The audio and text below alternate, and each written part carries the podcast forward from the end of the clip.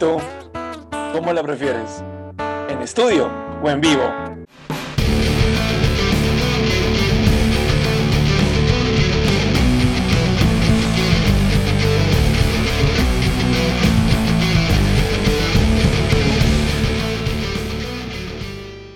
Hola, hola, hola, hola, hola, ¿cómo estamos? Bien, bien, Galo, ¿qué tal? ¿Qué tal todo? Todo bien, estoy en un nuevo estudio, como podrás ver. Todas las semanas va a ir cambiando porque voy a estar moviendo. Bien, bien, bien, buena chamba. ¿Y cómo haces en el va en donde viajas? ¿Escuchas la música en estudio o en vivo? Todo, Todo. todo, de todo. lugar- Pongo shuffle, yo pongo shuffle, todo lo que venga. Ah, pero ¿qué? ¿A los lugares que vas no hay conciertos todavía por el COVID? Eh, ya están habiendo conciertos aquí en México, sí, pero puras rancheras nomás veo. Pura rachera, pero está bien ahí. Las soldadelas de Monga, te lo recomiendo. Bueno, ¿La solda qué? Las soldadelas. Chanfle. Una ranchera antigua, pero buena, buena. Ah, la A escucharé. ver, cuéntame. Y cuéntame, Galo, ¿por qué cu- escuchas en tu Shuffle, en tu MP3, iPod, Discman, Walkman, escuchas eh, canciones o en vivo o en estudio? Ahora que lo mencionas, tengo más en estudio, creo que es por lo que uno acostumbra a escuchar, pero cuando una canción en vivo me gusta y me gusta mucho y está en Spotify, sí la guardo. Sí la guardo. Y lo bueno es que Spotify sí tiene varios conciertos y están, digamos, al menos están los que a mí me gustan. ¿Alguna canción en vivo que digas, es espectacular? Hoy día la escuché cuando venía para Ciudad de México, digamos, la canción Big Love de Fleetwood Mac, pero cantada solamente por el vocalista, por Lindsey Buckingham, acústico, él y su guitarra nada más, es increíble, increíble, te lo juro. Sí, me encanta, de- me gusta más que el original. Tengo un par de canciones en vivo. Hay un cover de Miley Cyrus de I'm Gonna Let You de Led Zeppelin. No lo Y tengo que reconocer que tengo que reconocer que el cover en vivo de I'm Gonna Let You de Miley Cyrus me gusta más que la versión de estudio de Led Zeppelin. Y me cuesta reconocerlo, pero lo tengo que reconocer. Es un buen cover, es un muy buen en vivo. Siempre tengo mi debilidad por el sinfónico de Kiss. En sinfónico, bueno, solo me gustan tres canciones, pero el Kiss sinfónico es increíble. Y ahí, de las que he estado escuchando esta última semana, eh, la banda Gaia peruana sacó un disco, el Cusquín Rock 2020, y tiene una versión de, de Galaxia. Y también eh, el disco cierra, eh, aparte de Galaxia, uy, no me acuerdo, la última canción del disco también me encanta. Eh, creo que esos, esos son los tres envíos que he estado escuchando más últimamente. Ah, miércoles. Hablando de, de sinfónico, ahora que mencionó Kiss, yo no he escuchado Kiss sinfónico. Voy a escucharlo. Ah, Sí, me lo he perdido, me lo he perdido. Pero lo que sí he escuchado, y me lo he escuchado mil veces, es el Metallica con Sinfónica. Uf, ¿sabías que ya hay la parte 2? La fui a ver al cine. Cuando salió en el cine allá en Lima, ¡No! fui, claro. Antes, ¿Salió antes que salga la cine en pandemia. Lima? No tenía idea. ¿Serio? No tenía idea que salió en el cine. Fue en inicios de marzo 2020, o sea, an- antes de que, de que salga el tema de la pandemia. Justo antes salió en el cine.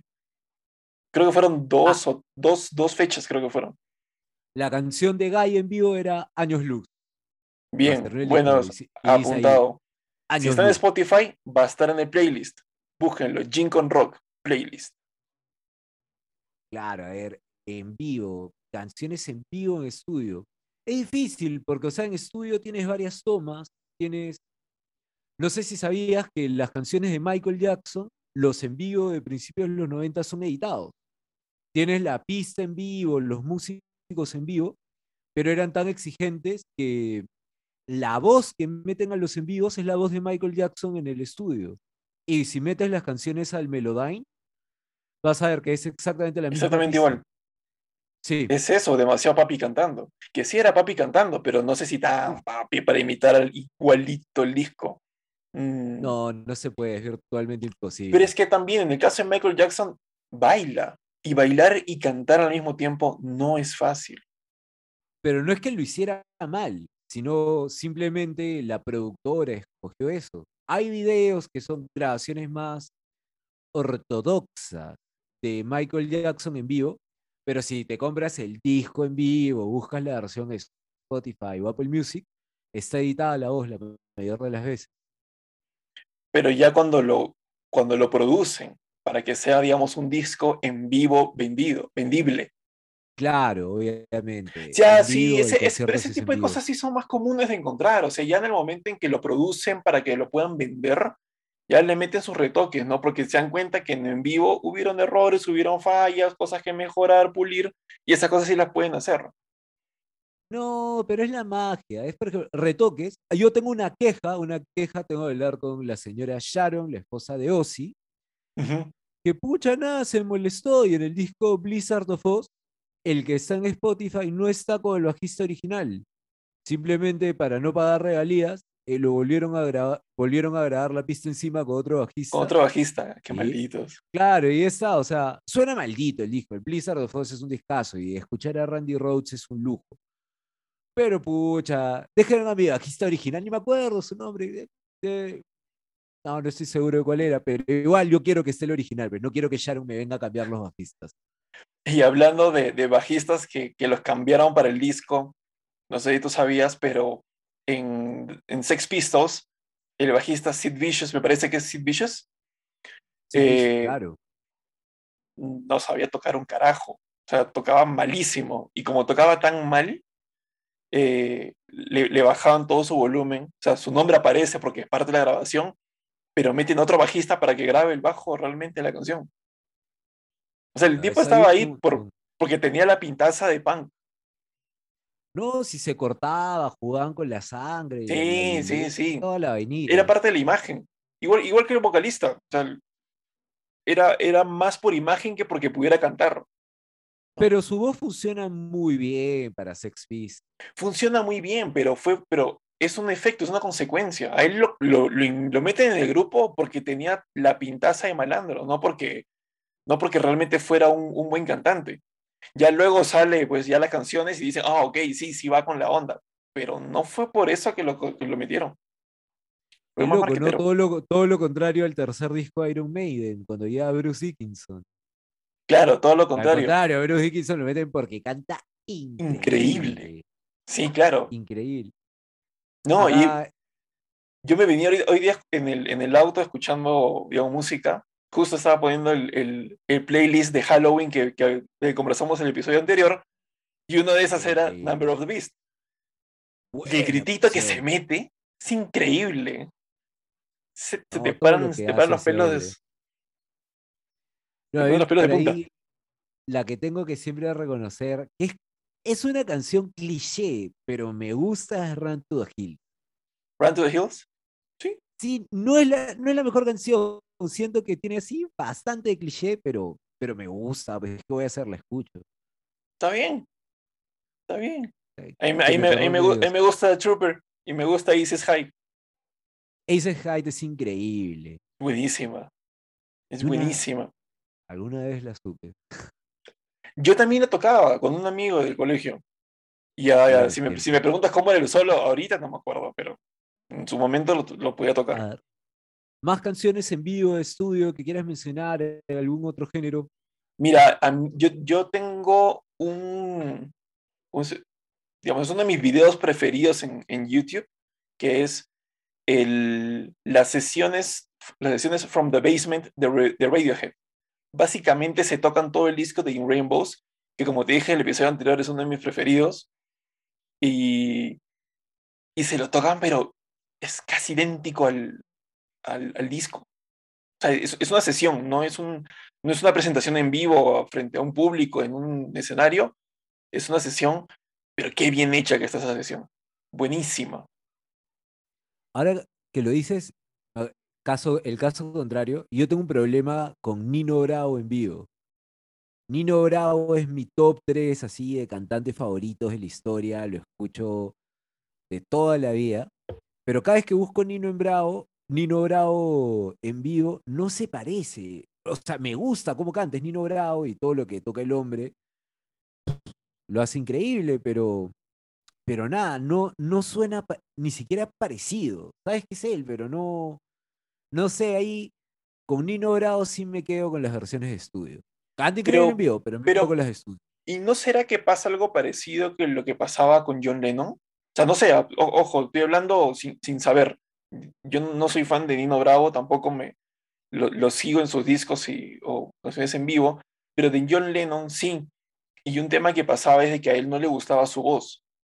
Como tú sabes, uno se escucha a sí mismo de una forma y cuando se graba y se escucha de nuevo, se escucha de otra. Entonces, a él le decía, oye, no, mi voz no me gusta. A mí me gusta cómo suena en mi cabeza. Así que hacer con el ingeniero de sonido, con el productor, de que la modifiquen de tal manera que, o sea, le ecualicen de tal manera que suene como él quería que suene. Pero cuando tocaba en vivo, ya no pasaba eso, ya ahí se pierde toda la magia.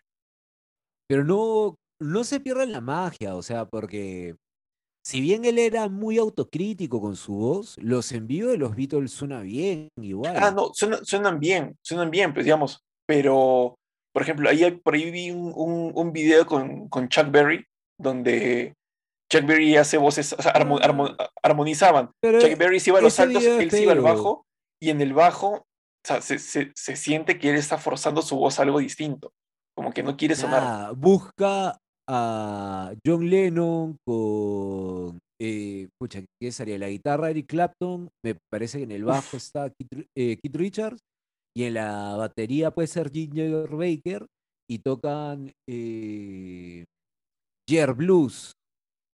Y la voz de Lennon, ¡puf! ¡puf! Increíble. No lo he visto. lo que tiene es, eh, en las primeras grabaciones, tipo Twist and Shout, se pasaron todo un día en el estudio y de tanto cantar, cantar, cantar la misma canción, se, o sea, se quedó un poco afónico, entonces el rasgado de... Ese es el que quedó. Claro, es súper natural, pero es el rasgado que te queda de, Después de, estar cantándola todo el día, una tras otra, hasta que salga, como la intro del programa que le hemos... Pero, a, pero, pero a pesar... Pero, pero a pesar de haber estado rasgada y sí se siente rota la voz, o sea, suena bien melodiosa y suena bien. Y es una de las, grabaciones que se la pones a cualquier persona y, la reconoce de inmediato. Y, nadie te va a decir, no, está muy forzada su voz, está muy desgarrada. No, al contrario. Claro, y bueno, la otra técnica que él usaba era doblar su voz en las pistas. Sí. Siempre doble voz. Ahí está la historia del Nevermind de Nirvana, cuando el productor Buck eh, no me acuerdo su nombre, creo que es Buck, eh, están grabando las pistas, querían convencer a Cobain de que grabe a dos voces. Él no quería, no quería, y le tuvieron que usar la artimaña de Lennon, que decía, oye, pero John Lennon lo hacía. Y así es que tenemos pistas tan bonitas como la parte melódica del verso de Smells Like Teen Spirit. Ahí hay dos voces. Y si escuchas Drain You, Drain You tiene la peculiaridad de que fueron diciendo a todos que graben dos veces, porque a Kurt le decían, oye, no quedó bien la toma, hacían que la toque de nuevo. Oye, no quedó bien la toma. Al final tú para tener el sonido de Drain You, de cuando escuchas el verso la guitarra en limpio, o sea, la primera línea del verso y luego sigue con distorsión, hay cuatro guitarras. Y luego viene la parte de está la voz de Kurt. Entonces metieron dos voces de Kurt. Pero para armonizar está la voz de Dave Grohl. Entonces dijeron, si hay cuatro cortes en guitarra, dos cortes en la voz, no puede haber solo un Dave Grohl en la segunda voz. Y metieron un Dave Grohl más. Claro, entonces cuando escuchas Drain You, el sonido es realmente envolvente. Y esa canción lamentable, lamentablemente en vivo, Nirvana tiene el mérito de haber hecho un bullón con tres personas. Bueno, cuatro ya, si cuentas. Sí, me zapato. Claro, al buen Pat. Pero ya, eran tres personas. Eran tres personas metiendo un bullón. Y sí, pero esa canción, la grabación de Drain You, uff, temón. Pero mira la, diferencia, en vivo no puedes hacer dos voces de Kurt, dos voces de Dave, pero igual metes un bullón. Igual la gente podía con todo. Claro, hay canciones estudio en vivo. Bueno, esa es otra cosa de, de la energía, por ejemplo, ahí sí te voy a reconocer eh, los Rolling Stones. Cuando vinieron los Rolling Stones a Lima, que fue tranquilamente uno de los días más felices de mi vida, fue increíble la energía que transmitían esos tipos en el escenario. Las canciones no eran muy distintas, por ejemplo, si ves la, la película Shine a Light, ¿puede ser? Sí, la de Scorsese, de los Rolling Stones. No la he visto. Eh, ¿Martin? Sí, Martin Scorsese, Shine a Light. Buena, y ahí te estás perdiendo, hay un par de canciones de los Rolling Stones cantando con el cantante de... Eh, o sea, eh, el que canta Seven Nation Army. Con Jack White. Claro, está Mickey cantando con Jack White. También hay otra buena cantando con Cristina Aguilera. Y en general, o sea, tú escuchas esa canción, lo pones a todo volumen en tu casa, en tus audífonos, donde quieras, suena muy bien. Escuchas en estudio, suena muy bien, pero cuando estás ahí en vivo, es otra cosa. Ahí sí, creo, me gustan las grabaciones de los Rolling Stones en estudio pero cuando no es que haya escuchado el disco en vivo, cuando los vi en vivo, fue increíble, inédito. No, es otra cosa, es otra cosa. Y, has, mencionado a Jack White. Jack White, digamos, a nivel de estudio, yo sí lo reconozco un montón. Creo que tiene el récord de haber grabado un disco entero en ocho horas, o una cosa así, si mal no recuerdo. Ya hace varios años recuerdo haber leído esa noticia. Eh, y por otro lado, Cristina Aguilera también la mencionaste. Y ella en vivo canta increíble. Canta hermoso. Sí. con bastantes armónicos. A ver, haciendo estos viajes en el tiempo, cuando, bueno, ahora que todos tenemos la música digital, ¿qué opinas de los cassettes y los discos? Los cassettes y los discos, yo pienso en mi infancia. Porque justo, digamos, cuando era niño fue todo el traspase o la, el, cuando empezaron a, aparecer los CDs y la gente ya dejaba de comprar cassettes, pero yo me acuerdo clarísimo mis viajes al norte con la familia y parábamos en un mercadito de Chiclayo, invéntate, ¿no? Y, y, cada uno compraba el, cassette que quería, pues. O sea, era como que ya cada, cada uno dejó un cassette. Y era como, wow, un cassette. Y, y, el cassette, pues, venía con el librito adentro. Y no todos los CDs lo tenían, solo si era original te encontrabas con el librito, pero si no.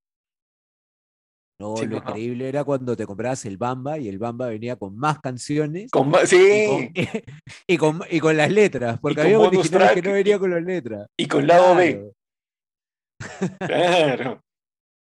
Pues yo creo que cassettes memorables para mí, eh, los cassettes de mi infancia. Hay una banda peruana que se llama Los Perros. Y tuve ese principio de los 90 y dio la casualidad que mi mamá estaba apoyando un programa de televisión. Yo era muy chico, yo estaría en tercero, cuarto de primaria. Y los perros fueron a tocar un programa y le regalaron el cassette. Entonces fue mi primer cassette de rock que está autografiado para mi mamá. Tenía la canción de Sombras en la noche. Buenazo, súper pesado el disco, la guitarra con que está grabada es una Yem. Eh, y en el 2006, una de las Yem originales, de las primeras eh, del 87, me parece que es esa Yem. Eh, y ya, pues, un día en el 90, en el 2007, 2008, estoy en, Sargento Pimienta, iba a tocar Pony Asteroid, gran banda. Y los teloneros en una banda que, era, se llamaban Los Perros y me llamó la atención. Entonces, ¿será? claro, justo estaba atado de frágil que ya por una casualidad de la vida alguna vez, como muchas otras personas, terminé chupando con él. ¿Has chupado con Tavo?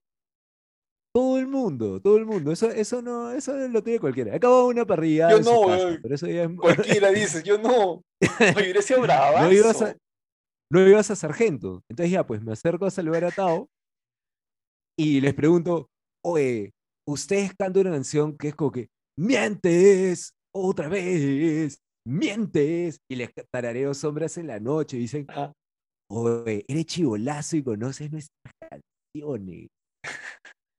Se me sentido pero increíble. claro, fueron mi primera banda. Yo estaba en tercero o cuarto de primaria y su cassette estaba en mi casetera. es increíble, es casi tan increíble como el cassette de Dragon Ball. Hubo gente que tuvo el CD. No, yo tuve el cassette. No, yo tuve el cassette. Yo también tuve el cassette. Sí, claro. Y, y te preguntaste por qué ninguna de las canciones. Ninguna, ninguna de las canciones estaba en el, en el, anime. Ninguna. Y el, y, el, y el opening del anime tampoco estaba en el cassette. Claro, pero igual, acuérdate. pero el tío tenía. Yamcha, lobo del, del desierto, lobo solitario. Sí. Pero, lobo del desierto. Estaba. ¿En tu librito tenía las letras? Claro, claro. yo también, claro. Claro, era original, era original. si no era original, debía hacerlo. Claro, mejor que el original entonces. Y otro cassette ya, pucha, ya para no irme en cassette, que no son muchos, sería el cassette de Nino Bravo, conocí a Nino Bravo por un cassette de mi abuela. No vinilo, no, sí, el cassette de mi abuela. Gracias, abuela. Al cielo por haber algo tan maravilloso. Y, y el cassette, ahora que está el chombo de moda, que vemos al chombo en YouTube y todo esto, el cassette de cuentos de la cripta. Cuentos de la cripta, parte 2. Ah, claro. Es más, el programa anterior también era de ti. Pero no. Yo pensé que lo ibas a meter de nuevo, yo estaba esperándolo. No, no, no. Oye, cassettes. Ser. en cassettes, yo en el episodio anterior te dije que yo escuchaba Queen desde, desde que estaba en la panza. Y precisamente, mi mamá tenía un, un escarabajo, un Volkswagen, y, y tenía pues esos cassettes de, de Queen, los greatest hits de Queen. Yo, o sea, ese cassette le hemos, le hemos dado 5 mil millones de vueltas. Ya no sé cuántas veces lo hemos escuchado, pero era mi preferido. Y el segundo que escuchamos bastante en ese, en ese carrito era Emanuel. Sí, ahí aprendí a, apreciar a Emanuel. O sea, un género de música totalmente distinto a Queen, totalmente distinto al que yo escucho o que he escuchado a lo largo de toda mi vida. Pero me pones Emanuel y yo lo disfruto. Yo feliz. Está bien, bacán. ¿Te acuerdas tu primer CD? Mm, no, no, pero. Pero tengo dos en mi memoria que no sé si serán los, el primero o los primeros, pero al menos están en mi memoria bien, bien marcados. Uno era el Black and Blue de Backstreet Boys. Buena, buena. Que era buena. Y el otro era el Hybrid Theory de Linkin Park. Ya.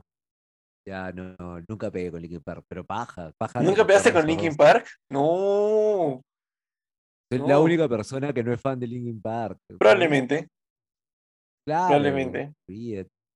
Sé que tocan con Ivanes. ¿Sabes que tocan con Ivanes? Sí, sí, sí, sí. Hay muchas cosas que. Vamos a ver los próximos episodios que empezamos a ver temáticas. Voy a traer temas de Linkin Park a ver si en algún momento se te pega. Ah, eso sería increíble después de tantos años. Nunca voy a poder ir a un concierto, pero bueno. Como todas las bandas. Memorable. A ver, pucha, otra historia.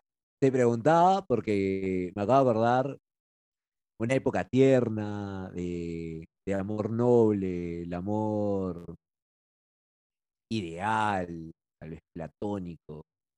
Como todos los muchachos de mi edad, estaba enamorado de Stephanie Cayo. Entonces, obviamente, ah, caray. claro, olvídate, en mis tiernos, tiernos, no sé cuántos años tendría, le pedí a mi mamá, mamá, mamá, después de que ya me había dado el de los perros, quería mi primer CD, le pedí mi CD de Travesuras el Corazón. Lo escuché encima, lo tenía, venía con las letras. Porque tú eres tú, mi fiel amiga, mi buen compañera, sé que puedo contar contigo. Claro, ¿eh? Ah, mierda.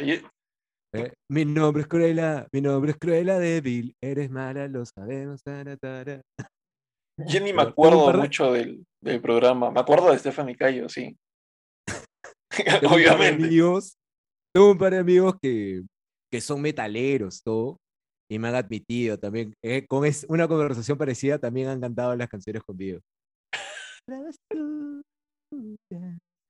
El amor. Claro, esto es memorable, ¿sí? Uno que viene a escuchar rock. Ese, ese- eso es todo lo que. Sí, Jin con rock o Jin con travesuras del. Claro, te hablan de Iron Maiden, te tocan Eric Clapton y luego ya te viene acá con la chicha. Ya, no te pases. Ahorita, ahorita vas a sacar a parchís. No, pero gracias a la serie de Amazon me gusta a menudo. No, nunca había escuchado a menudo, pero. Y aguanta, ¿qué sería Amazon? Chaga, chaga. Oye, hay una serie increíble con la historia de menudo. no sabía. Ni siquiera me gustaba, no tenía idea. Descubrí que MDO es como que la versión moderna de menudo. Son como que solo el productor cogió la- las consonantes. MDO, menudo. Ah, buenas. Oye, no sabía. No sé que había un programa tampoco. Cada que entro a Amazon Prime me sale la de Maradona, que está que la promociona como loco. Star Trek Picard, Star Trek Picard. Esa no la he visto tampoco. Me falta tiempo Es para para verla. fans. Es Ah, para, para fans de viaje, para fans de viaje a las estrellas. Es, Ah, es más, yo justo me creé cuenta de Amazon por Star Trek Picard. Sí, Nada me más. gusta. me- Sí, y ya vi, y vi menudo, pues, o sea, ya el bonus, ¿no? Volví a ver toda Buffy la Cazavampiros. Toda. Ah, la toda. miércoles. Increíble. Me gustó tanto como la primera vez que lo vi. Increíble. Está bueno. Yo estoy viendo Shaman King con mi esposa. Ah. Yo estoy viendo Grey's Anatomy. toma, toma, toma, toma, toma café, toma café. De ahí para Toma- atrás. ¿De qué nos tocaría hablar? Producciones memorables. ¿Te parece que ya hemos mencionado muchas? ¿Son memorables las producciones que hemos mencionado o quisieras agregar alguna? No sé si sean memorables, o sea, en general, o sean memorables para nosotros en nuestra infancia y cómo hemos crecido y travesura del corazón. Pero, pero, eh, a ver, ¿qué otra producción memorable? O sea, estamos hablando, digamos, vol- volvamos al, al tema original, ¿era en vivo o en estudio? ¿No? Claro. ¿Qué, qué disco has escuchado en estudio que sea muy bueno, muy, muy, muy, muy bueno, pero en vivo es mejor? Como que supera, Eh. supera todo nivel de expectativa. Mira, yo la- realmente el concierto de Muse que hubo hace un, me parece que fue hace un par de años, antes de la pandemia, creo que ha sido 2019. Me pareció pero totalmente alucinante e increíble. Y lo disfruté más que escuchar el disco. Y, su- y su disco, el último que había sacado, sí, sí me, me parecía muy, muy bueno. Digamos, seguían haciendo los cambios de temáticas que, que, que acostumbran a hacer conforme sacan los discos, pero en vivo, con la producción, no, fue increíble. Fue increíble. Y a mí, en lo particular, y cada persona que he conocido o que me ha escuchado hablando de Muse, siempre lo digo, más que, más que las guitarras de, de, Matt Bellamy, que son muy buenas y el tipo es un compositor increíble, más me gusta el bajo. Man, Si tú me dices, toquemos algo de Muse, yo te digo, ya, tú toca la guitarra, a mí dame el bajo. Y, o sea, ¿te, te has sacado algunos bajos de Muse o todavía? Sí, sí, me saqué varios. Digamos, no puedo decir que me sé todos, pero, pero sí, sí me sé. A ver, lo que, lo que se me viene a la mente: Starlight, eh, Hysteria, ah, Resistance. Y del disco Drones sí me saqué varios. Me saqué The Handler, Psycho. Estaba fácil, pero, pero igual, digamos, le metí, le metía su, su parte chévere. Eh, me saqué varios, ¿ah? Ahorita no tengo en la mente todos los nombres, pero sí, Pero bacán, entonces, porque ahora todas las canciones que no conozco las voy a poder escuchar en. en el playlist de con el- Rock, Claro que sí. disponible en Spotify y próximamente también en YouTube. Bien, bien, Bien, ¿eh? oye, sí, podemos hacer un playlist de YouTube. No, no se me había ocurrido, era, era casi Claro que sí. Claro que sí. ¿Quiénes fueron los teloneros en Muse? Kaiser Chiefs. ¿Y qué tal? Buenos, buenos. Mejor de lo que yo esperaba realmente. Yo no los había escuchado tanto, creo que he escuchado unas dos o tres canciones de ellos, pero, pero estaba estaba súper bueno. De hecho, se, se notaba que había madurado más, ¿no? Las voces de las que yo he escuchado las ah. canciones hace años ya éramos eh, más de adultos, ¿no? Pero, pero buenas, buenas, ¿para qué? Paja, paja. Mira, hace un rato me preguntaste producciones memorables, ¿cierto? Y quería estar seguro el nombre, porque no quería dudar, por eso su respectiva googleada, así que hace pausas en el programa y hace, se pierde un poco el dinamismo. Esperemos que no haya que volver a googlear nada, porque no estaba seguro que el gran disco de Steve Vai era el Passion and Warfire el Passion of Fire es el disco que tiene For the Love of God. Es un disco de estudio increíble, increíble, inédito, todas las canciones son increíbles, es una obra de arte de principio a fin. Y la peculiaridad que tuvo cuando Steve Vai eh, vino al Perú y tuve la suerte de ir al backstage y tengo mi foto con Steve Vai, no. Claro, olvídate. Todos mis patas me dijeron, oh, brother, eh, a nadie, a nadie has mirado como miras a Steve Vai. Quédate como quien mira a Gianfranco, como, como, como Gianfranco como mirando a Steve, Steve... Vai.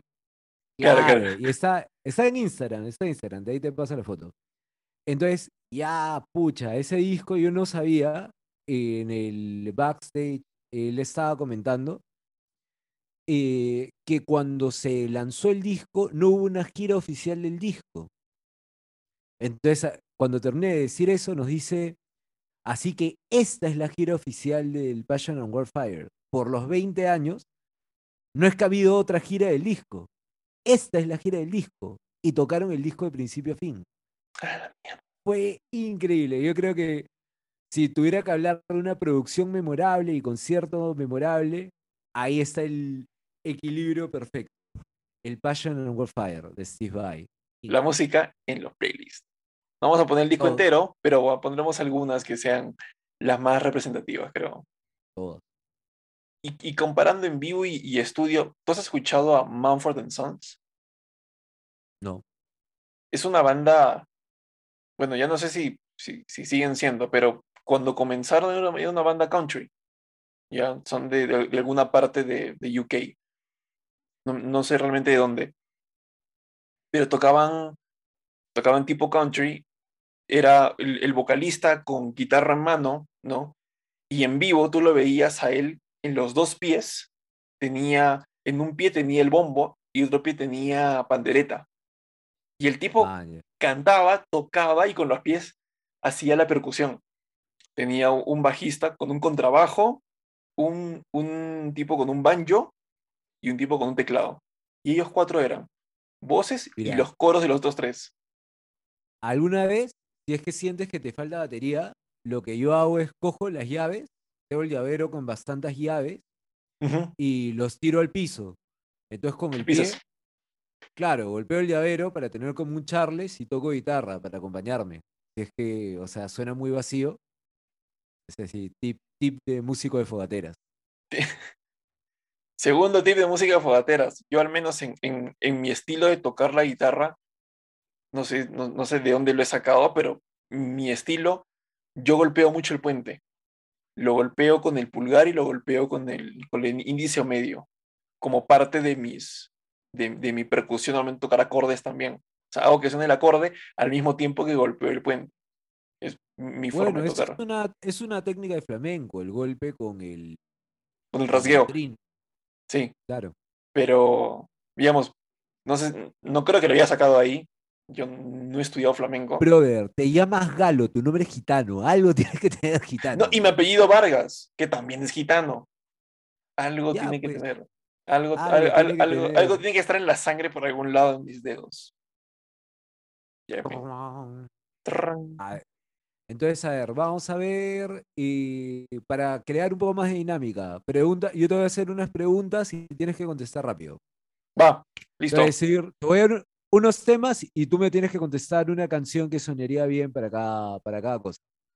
Un día de sol, 17 Crimes de AFI. un día de lluvia, Eh, Heavy de Linkin Park. el mejor día de tu vida, Eh, This is the best day ever de My Chemical Romance. Te dejó tu placa.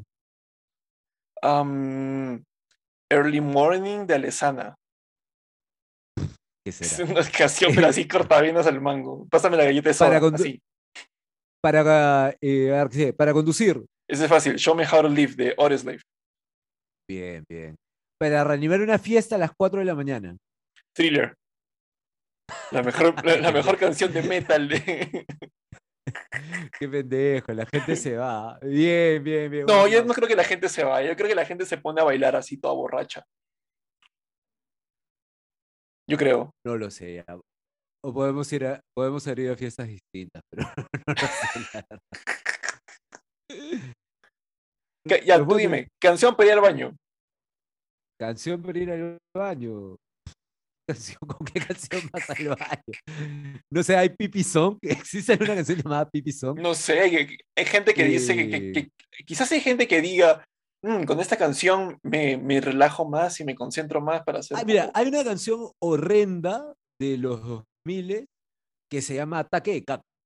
Entonces, si quieres ir al baño, podrías escuchar Ataque de Caca. Horrible. Es una de las canciones que escuché un día a las 3 de la mañana en MTV. que, y dijiste, ¿qué favor, mierda que es esto? Claro, y lo peor es que la pasaron de día un par de veces, pero sí la escuché. Ataque de Caca. Terrible canción. Ahí está, ahí está tu canción ir al baño. Y hablando de canciones así medio, medio, medio temáticas, pequeño paréntesis, eh, hablaba con Kenneth sobre, le contaba del podcast, ¿no?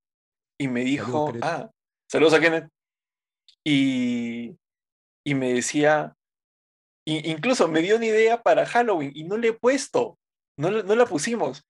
Era, él, ella me decía, bandas enmascaradas, tienes que meter a los hebisaurios. Y yo estaba, ¿qué son los hebisaurios? ¿No? Ya. Y, y me dijo, ¿no has escuchado los hebisaurios? No, tienes que escucharlo. Y es más, lo vamos a poner en el playlist.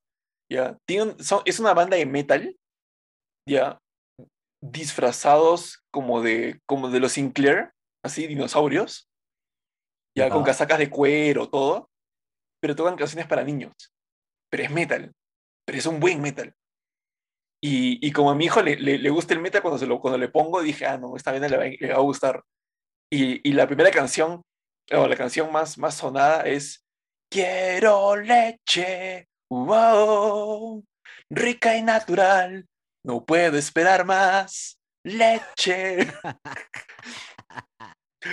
Ah, está. Weón, es- Wow, es bro. increíble, es increíble, va a estar en el playlist, de todas maneras va a estar en el playlist. Joder. Y es, Yo es una- quería- yo la, la canción para tomar leche de mi hijo es Quiero leche.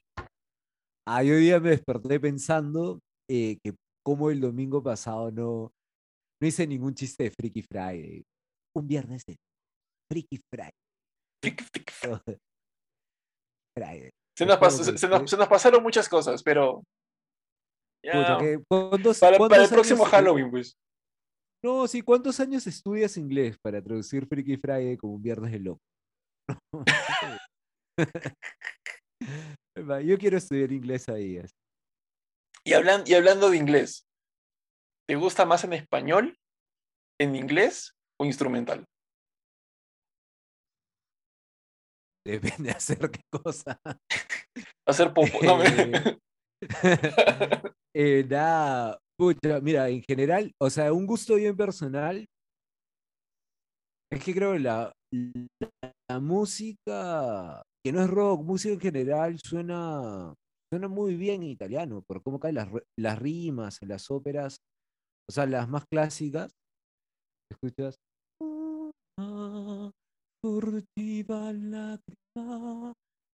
O sea, o esa, es, no es- sé, es por los fonemas. Sí, exacto, o sea, pero el idioma de hacer letras y hacer poesía, pero es ser italiano. Che bella cosa, la giornata è sole, mana serena, dopo una tempesta, y el aria fresca. No veo. ¿Ti- ¿Tienes idea de lo que has dicho? bella cosa, ma giornata sole. Qué Lindo bella vibrato. cosa, qué bella cosa, mayor bella cosa. una mañana de sol. eh, ahorita no, no, no. en algún momento sí he traducido la letra. Casi lloro, ¿ah? Pero es, sí, no, pero o sea, canciones, uy, canciones en italiano hay un montón. Más en francés también de bonitas. Pero hay, o sea, cada idioma se presta a su género. Y además, cada idioma te, te, te invita a cantar de cierta forma. Eso es- tiene una explicación por los puntos de apoyo. Es, por ejemplo, el inglés, que es más nasal, te invita a que puedas eh, llegar a las notas más agudas. Normalmente cuando escuchas rock, el rock en inglés tiende a ser más agudo que el rock en español. Ujú. eh, y ahí sí, creo que cada idioma, creo que, o sea, si bien me encanta el rock en español, creo que Charlie García es grande como él solo. Me encanta el rock de Charlie, me encanta el disco El Artaud de Spinetta. Eh, creo que el rock en general suena mejor en inglés. Escuchas eh, cualquier disco de Led Zeppelin y suena bien. Es verdad, canción de rock en español para el playlist sería. eh, no, ¿qué hablo de? Siempre lo mismo, nena, de Papo. Papo Blues. Pero va a ser- Siempre va a lo ser la- mismo, nena. Va a ser Tu la padre segunda. y tu madre dicen que un vago soy. Gran canción. Pero va a ser la segunda canción de en español. Porque la primera fue Lobo Hombre en París. Uf. Temón.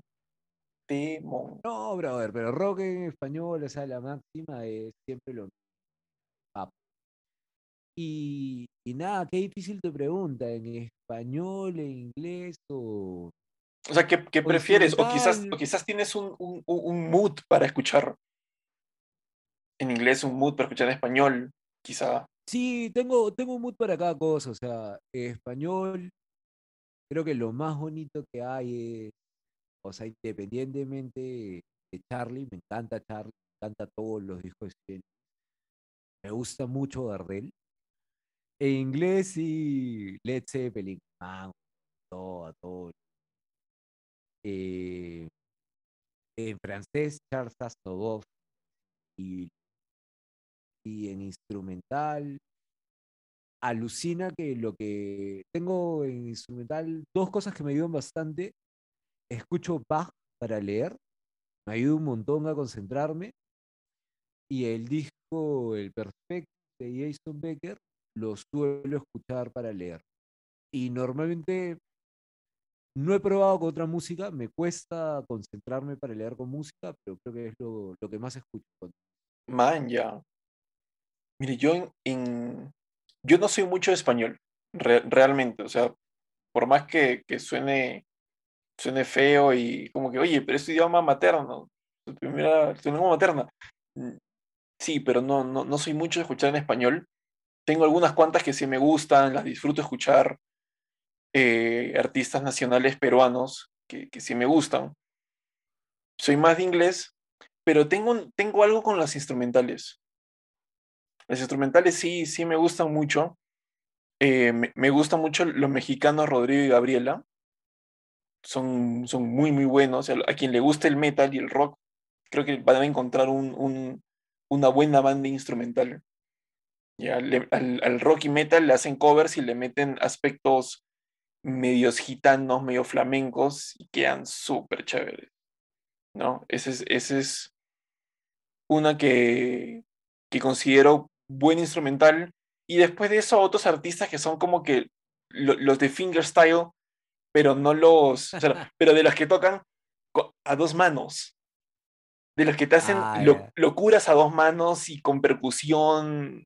No, es, es otra cosa. Y entre esos tengo a, eh, es un canadiense que se llama Callum Graham, eh, un, un alemán que, que se llama Tobias, Tobias Raus, Rauska, se escribe Rauscher, no sé cómo se pronuncia, yo no soy alemán. Y, y, y otro tipo más que no, no sé de dónde es, pero se llama Spencer Elliott. Creo que entre esos tres tendría mi, mi, mi top 3 de, de instrumentistas. ¿Alguna vez has tratado de tocar eh, drift, drifting de, de fingerstyle? ¿Qué es La drifting? más conocida la más conocida de todas. Ahora voy a tratar de Vas a, vas a tocarla, muy bien, excelente. Por favor, deleítanos. No, sí, sí. No, pucha, no, no sé si la puedo tocar, porque es una canción que me causa mucho dolor, a decir verdad, la técnica. Pensé que iba a ser dolor en el alma, pero aparentemente es dolor en los dedos. ¿Qué, qué duele más, tocar drifting o tocar neon? Son dolores distintos y ambos muy dolorosos. Vamos a poner la cámara.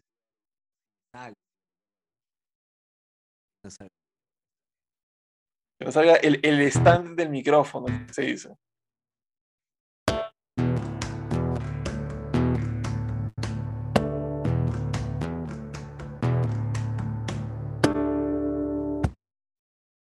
Y un poco el fingerstyle es, siempre me ha parecido complicado, me cansa bastante. Es complicado, necesitas un, un buen punto de apoyo, de soporte, donde te sientas cómodo en mover tus brazos libremente. Y, y creo, me imagino, no, no puedes tener una guitarra que tenga un mango más pesado que el cuerpo, porque si no, al momento de soltarla, la, la guitarra sola se cae. Mira, más que eso, lo, el tema con este tipo de canciones es el golpe. Cuando haces el golpe para que suenen las cuerdas. Mm, ahora, bueno, tengo el apoyo de una. Pero esa es práctica. No, pero esa práctica, bueno, al menos a mí me ha dolido muchísimo. O sea, ahorita para poder aprender ese pedazo, sabía un poco más, pero ya no, no lo recuerdo. Como casi tocar canciones, el hashtag. Pero bueno, tener un podcast que haya sonado aunque sea un pedazo de drifting, bien, bien, vamos bien. Arriba Perú, arriba Perú. Arriba Perú. Eso tendría que agregar. Eso tendría que agregar. Hay un mood recontra especial para escuchar rock peruano. Y una vez que te metes ese mood, sale cada canción. Sí, me ha pasado, me ha pasado. Aquí en, aquí en México, digamos, cuando le quiero presentar a alguien una canción peruana, le pongo una y de pronto digo, no, no, no, tengo, tengo que ponerle esta también. Y tengo que ponerle esta también. Y voy sumando. Y se va haciendo larga la lista. Pero digamos, es un mood en el cual yo por lo general no me encuentro yo solo. Tiene que ser mostrándole la música a alguien. No, yo, solito no, no, me nace. Sí, para, pucha, de rock peruano, de lo último que he escuchado en el 2019, antes de la pandemia, salió una canción de Galabria llamada Parece que fue ayer y me gusta bastante. Un montón de amigos me han dicho que es raro que te guste, pero me gusta la letra, la música, buena. Su rock peruano. Bien, bien, no, yo ahí sí ya no tengo mucho que comentar. Así que, así como hay cosas que te gustan, también hay cosas que no te gustan. ¿no? Hay canciones que te digan, oye, este, que te transmitan algo negativo y tú digas, no, no quiero escucharla porque es, es, es muy negativa para mí o me transmite esto? Bueno.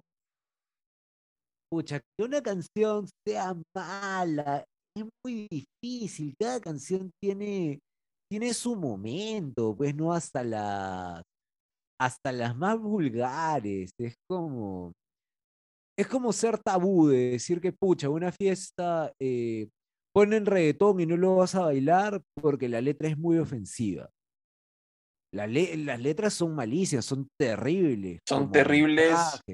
Sí, sí, sí, no, o sea, Pero, o sea, al final, o sea, si están en el contexto de un chongo, no, no es que vayas a decirle, oye, señor, DJ, para esa canción porque la letra me ofende, ofende a mi madre, que es una mujer, ¿cómo puede ser que hablen de una mujer así? ¿Y a tu hermana? ¿Tienes hermanas? Claro, tu hermana.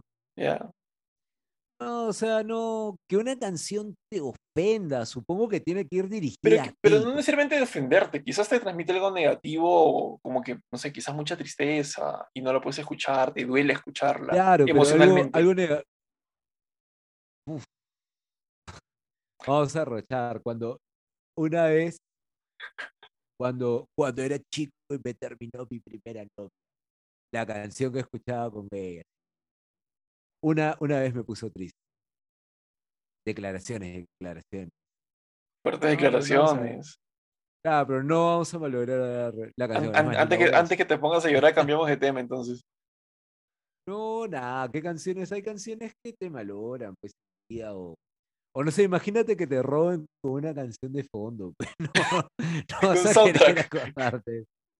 Con soundtrack, pucha. O peor, que te roben con una canción que te guste, pues como que se mezcla la alegría y la tristeza. No, no hay idea. Me acabo de imaginar así, me están robando escuchando este Roy to Heaven, qué horrible. Qué horrible. ¿Te, te, te valoraría la canción o, o, o sientes que atenuaría el momento horrible de que te hayan robado? A mí, a mí, me- a- para decirte, a mí me robaron escuchando Fito Páez. o sea, ¿Te gusta, Fito? O sea, im- imagínate que te roben escuchando mariposas de Tecnicolor. o sea, era como, en, en el momento fue como que, puta, ya fue, ya, o sea, ¿ya qué voy a hacer? Ya, ya lo perdí, ya, o sea, a partir de ahorita es como que ya, ya no tengo que preocuparme que me, bolsi que me bolsilleen el celular. Ya, ya no tengo nada que me bolsilleen. Sí. Ya, Pucha, disfrute, hay- disfrute el concierto nomás. Lo más parecido a eso, a mí me robaron yendo a Tiesto, me robaron el celular, ni siquiera yendo a Tiesto, yendo a mi casa para cambiarme para ir a Tiesto. No, Claro, me robaron a dos más salado que calzoncillo de pescador. Mira, vinieron tres chivolos, me arrancharon el celular y me comenzaron a tirar piedras para que no lo persigue. Y yo no entendía. Yo era chivolo, yo tenía menos de 20 y no entendía por qué unos chivolos de 13 años me están tirando piedras Y te habían a robado el dos celular. cuadras de mi casa. Te habían robado el celular. Ni, ni- ni- ni siquiera, ya, te, ni pues. siquiera te, te agarraron de los tres y te dijeron, ya, ya No, perdiste, nada, cholo. me estaba, no, nada, estaba hablando por teléfono con el amigo que saludos Ronald.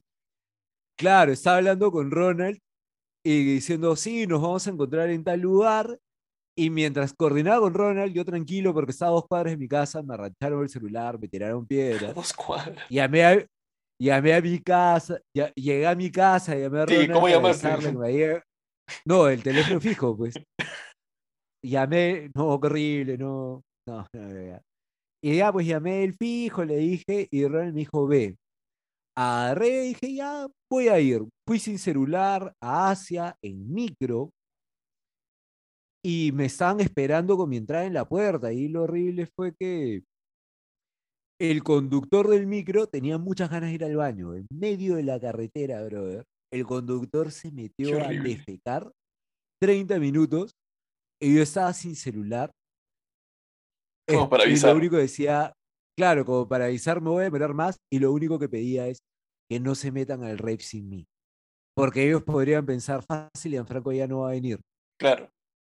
Y ya, pucha, cuando llegué eh, y los encontré, ni siquiera llamé, porque no, que la aventura, pues los encontré, fue recontra feliz. Ah, qué hermoso. bravazo. Claro. Y eso responde tu pregunta, no sé ni qué me preguntas. Te pregunté si hay algo- algún tema negativo, pero ya me dijiste que te robaron el celular, el, el chofer quería cagar, no sabes con qué se limpió, no sabes con qué mano te, con qué mano te dio el vuelto, pero llegaste al concierto. Y eso es lo importante. La música, Claro. por sobre todas las cosas. para- mira, para que algo realmente te moleste, o sea, que lo veas, trae un recuerdo realmente negativo, o sea, al final te ríes. es- me acuerdo bastante una vez, eh, chivolo, en el 2005, eh, me subí un micro, parece que el señor del micro tenía un cassette que solo tenía lluvia. Y todo el camino escuchando, "Llu- eh, cuando parará la lluvia de mi Ah, yo pensé que era el sonido de la lluvia. Te estaba, te estaba a punto de No, preguntarte, no, no, la ¿acaso no te daba ganas de ir al baño? No, bro, estaba ahí en el micro, había un traficazo. Y nada, pues, eh, la conocí una tarde, esas que lleven sin parar. La primera es bacán, la baila. Ya como la quinta te das cuenta que no has avanzado nada, que sigues atrapado en la avenida del ejército y te falta un largo camino hasta arranque. Pucha, brother, me bajé triste la canción y comenzó a garuar. Me bajé el micro y me comenzó a llover encima. Y me sentí el más triste del mundo. Y nada, sí. Sí, durante un par de años me carmió escuchar lluvia. hasta que ya lo superé. Creo que sí. E, eso sería ya algo social, algo negativo. Ok, ok. Pero, ¿has, ¿has, visto How I Met Your Mother? La acabo de ver toda eh, en diciembre del año pasado. Ok, entonces la tienes fresquita. 500 miles. I'm gonna be 500 miles cause I'm gonna be 500 more. Claro. Claro, buena canción. Sí, eh, y la escucho. Cuando, cuando salgo a caminar, eh, normalmente es una de las primeras canciones que escucho. No joda, yo, yo, ahora que lo pienso, no la tengo en mi lista, o sea, en, mi shuffle de, Spotify. Eh, voy a ponerla y va a estar en el playlist también, pero, pero te, te acordarás que el, el, cassette o el disco estaba trabado en el ah, auto. claro, no, no podían escuchar otra cosa. Uy, olvídate, pero eh, How Met Your Mother nos dejó buenas canciones porque tenés eh, Marshall versus The Machine. El capítulo que Marshall quiere ganarle a un carro y va corriendo, una cosa así. Ya. Eh, tienes la de The Mall, Welcome to the Mall. Welcome, to, the, mall, everybody. De, de Robin Sparks. Claro, y P.S. I Love You. Y P.S. I Love You. Claro, cuando Robin Sparks inventó el Granch en Canadá. Buen momento. Eh, cuando, hay, un, hay una bonita nivel de armonía y a mí me gusta a nivel de melodía también. Cuando James, el hermano de, de Barney, encuentra a su papá y, y, cantan, en, cantan en piano. O sea, papá se va a tocar piano y toca Stand By Me de, de Benny King. James lo sigue, armonía, ¿no? Todo bien bonito. Y, y este, y, Barney, y Barney interrumpe porque quiere ser parte de, esa, de ese, digamos, núcleo familiar. Y se, y, se mete, y se mete a, armonizar, se mete a hacer solos de voz. A mí me parece un temón. O sea, si lo escucha, me parece un temón así, así tal igual. Más allá del chiste y la broma, ¿no? Ya, a ver, ya, creo que al fin, después de toda esta tertulia, tengo la respuesta a tu pregunta. Ok, listo, vamos. Eh, vamos ahí para pasar a la siguiente pregunta. Que no es ni negativo ni desagradable, sino es triste, feeling, emotivo. Eh, cuando falleció mi abuela, este, acá te digo este programa, tía abuela, un beso al cielo. Eh, la canción que escuché fue Stand By Me de Benny King y me puse a llorar. ¿Qué hablas? Y aún ahora han pasado más de 10 años han pasado 10 años. Eh, a veces le escucho y me hace llorar, pero me hace llorar de felicidad, me hace pensar en mi abuela. A veces me pongo triste porque la extraño y a veces es... Me pongo a llorar y, me pone feliz y espero que esté orgulloso de mí. Entonces sí, esa, esa creo que sería la canción que más me transmite en todo el mundo. Man, ya. Bien, un, un saludo al cielo. Y ahora sí, ya para decir que no, que no nos estamos quedando, que ya vamos, creo que llevamos como una hora. Sí, según, mis cuentas rápidas vamos como una hora, pero a ver, veamos, pues. Ya, bueno, ahí. A ver, tres preguntas más. ¿Quién, ¿Quieres preguntar o ser preguntado? Prefiero ser preguntado. Bien, muchacho. Querido Galo. Por un millón de dólares. Dígalo, ¿quién quiere ser millonario? Claro. puedes llamar, puedes hacer. ¿Con qué te identificas más? ¿Con la década de los 90 o los 2000? La miércoles, necesito llamar. Quiero mi llamada. Mamá, mamá. Mamá. ¿Cómo era? ¿De, de, qué año es Queen? Cara, Freddie Mercury falleció el 24 de noviembre. El 91 cosas importantes que hay que recordar. Fechas importantes, obviamente. Libros de historia, apúntenlos. Pero, mira, disfruto mucho los ochentas. ¿Ya? Disfruto mucho los ochentas. Crecí con los noventas a nivel de, de, música rock, ¿no? Me gustaron los 2000 Y a partir de ahí como que ya no... Pero te, te, das cuenta que como, que la intensidad va bajando, ¿no? Es como que disfruto mucho, mucho la, música, la música más antigua, la retro. La que, la que para mí es retro, porque yo, soy del 91. Pero igual, conoces un montón de bandas contemporáneas. Sí, sí, porque digamos, no me, me, me, gusta, me gusta escuchar música que ya se hizo y que, y que sigue perdurando y, que no quiero que muera. No quiero que muera Queen, no quiero que muera los Beatles, los Rolling Stones. O sea, ese tipo de música me parece que nunca debe morir. Y creo que está lejos de, de hacerlo. Pero también reconozco que en el presente hay bandas contemporáneas muy buenas. O sea, hay gente que quizás en unos años pueda también perdurar y decir, oye, esa canción es de, de la década anterior, o ya tiene dos décadas y sigue sonando. Entonces, sí quisiera mantener eso también. Y hay bandas que lo, que lo están haciendo, para, al menos para mí lo están haciendo. Bien, bien. No, no sé de qué década eres, pero bien, agradezco tu respuesta. Soy, soy de esa década. Ya, esa década, muy bien.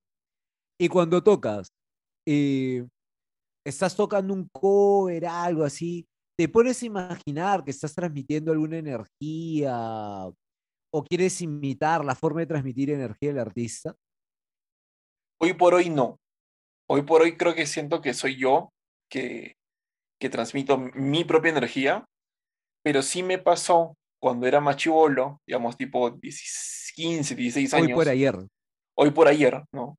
Y, y, y la vocalista de la banda que, en la que estaba en ese momento, cuando me escuchaba cantar me decía, no lo imites, usa tu propia voz.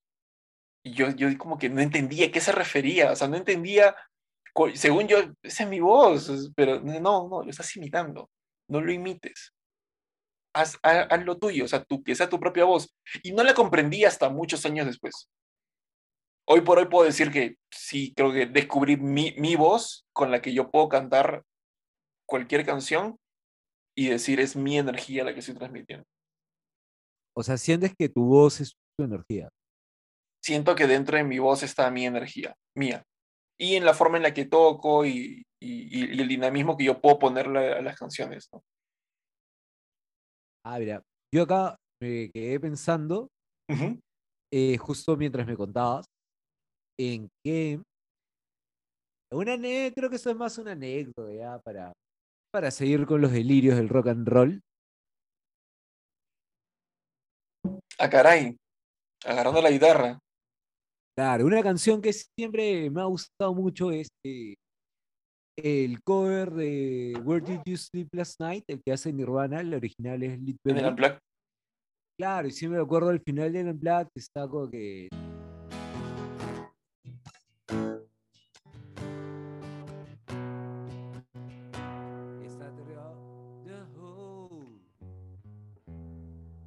parte, eh, Gord cerraba los ojos, abría con cara de loco, cerraba los ojos y abría con cara de loco y diría,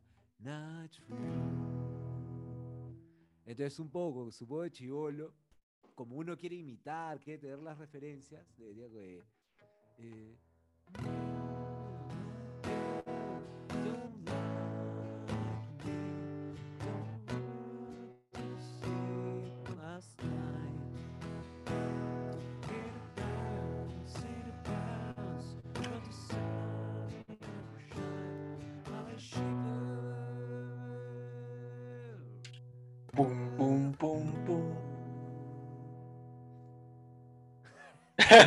y miras para arriba. Claro, y le vas metiendo. Para los que no vieron el video, Gianfranco imitó la miradita hacia arriba, un poco, hasta parecía media cachosa.